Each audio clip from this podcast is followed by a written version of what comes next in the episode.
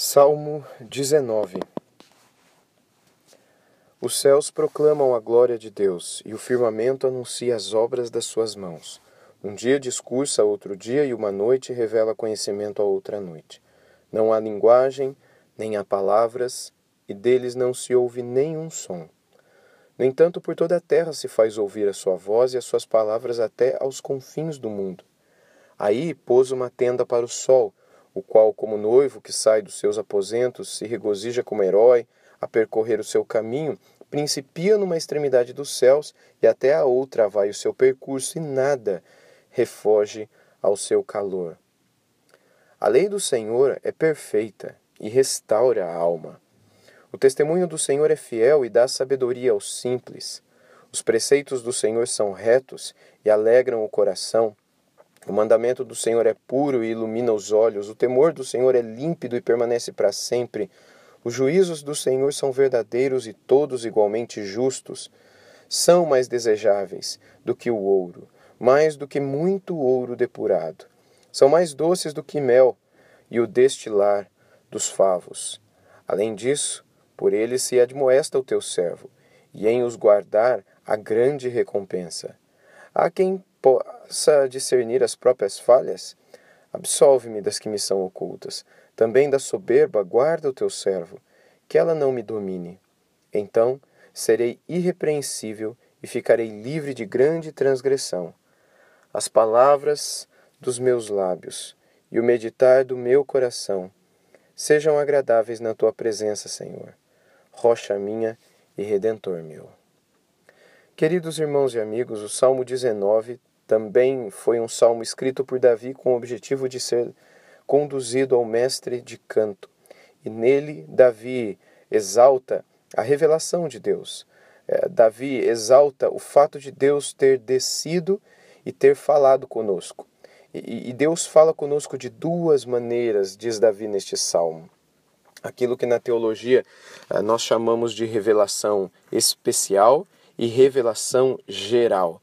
Davi começa com a revelação geral, ou seja, a forma como Deus se revela por meio da criação, por meio de tudo que há na natureza. A revelação geral diz respeito à maneira como Deus nos ensina a lutar com a ansiedade, contra a ansiedade, por meio da observação dos pássaros e dos lírios do campo a maneira como nós podemos aprender a grandeza do Senhor, ou pelo menos a sabedoria de Deus, olhando para as estrelas, olhando para os céus, porque os céus proclamam a glória, o firmamento anuncia, o sol também conta alguma coisa para nós, ou seja, ao observar a natureza, a gente é capaz de perceber uh, atributos de Deus, qualidades de, do ser de Deus, da sua grandeza, da sua inteligência, da sua engenhosidade, da sua habilidade uh, uh, arquitetônica, das suas características estéticas, enfim, vários detalhes sobre o Criador podem ser aprendidos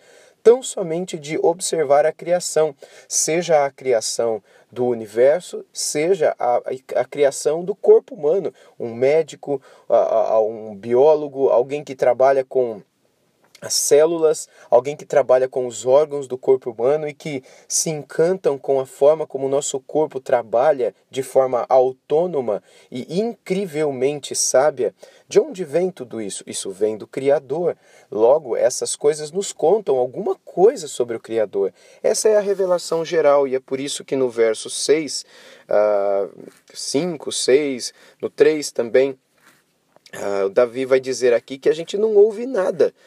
O sol não fala, o nosso corpo não fala, uma célula não fala, mas a gente aprende muitas coisas. Deus se revela em poder. É, é aquilo que Jesus fez em Mateus capítulo 6. Olhem para os pardais, olhem para os lírios do campo, não vivam ansiosos. Olhem para a natureza e vocês vão aprender muita coisa. A revelação geral nos ensina muita coisa, mas a revelação geral não é capaz de nos revelar a pessoa de Jesus Cristo, não é capaz de nos revelar a mensagem do Evangelho. E por isso nós temos a revelação especial. Do verso 7 em diante, neste salmo, Davi fala justamente da revelação especial, quando ele diz: "A lei do Senhor é perfeita". Depois de falar da maneira como Deus, sobre a maneira como Deus fala conosco por meio da natureza, Davi passa a falar sobre a maneira como Deus fala conosco por meio da palavra. E ele diz que a palavra do Senhor é perfeita, que ela restaura a nossa alma, que ela dá sabedoria aos simples, que ela é fiel, que ela é reta, que ela alegra o coração, que ela é pura, que ela ilumina os olhos, que ela é límpida e que permanece para sempre, que ela é verdadeira e ela é justa, e que ela é mais desejável do que o ouro e do que o mel. Ou seja, por meio de suas palavras, Davi é, coloca a palavra de Deus como o verdadeiro centro de tudo na sua vida.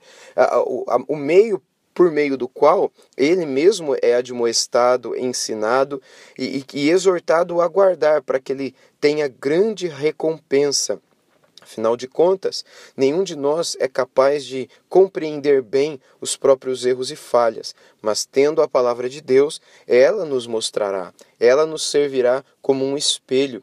Ah, Davi termina depois de todas essas reflexões fazendo um pedido ao Senhor: que Deus o guarde da arrogância, do orgulho, ah, da soberba, que, que estas não lhe dominem, mas que ele pudesse ser irrepreensível em tudo que faz. E depois de falar da forma como sobre a forma como Deus fala por meio da natureza, sobre a forma como Deus fala por meio da palavra, Davi fala então da sua própria palavra, dele mesmo, quando ele termina dizendo que as palavras dos meus lábios e o meditar do meu coração sejam agradáveis na tua presença, Senhor, rocha minha e redentor meu.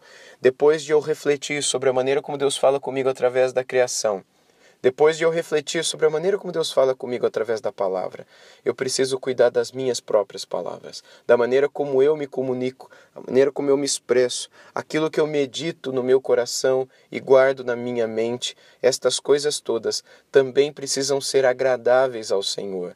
A minha palavra e os meus pensamentos contam muito para Deus, e é por isso que agradáveis para Deus não são apenas as as coisas que ele criou e a Bíblia que ele revelou, mas também os meus pensamentos e as palavras que saem dos meus lábios. Estas também são preciosas e agradáveis para o Senhor. Por isso, Davi suplica: guarda-me da arrogância, guarda-me da soberba e que as palavras dos meus lábios e o meditar do meu coração sejam agradáveis na presença do Senhor.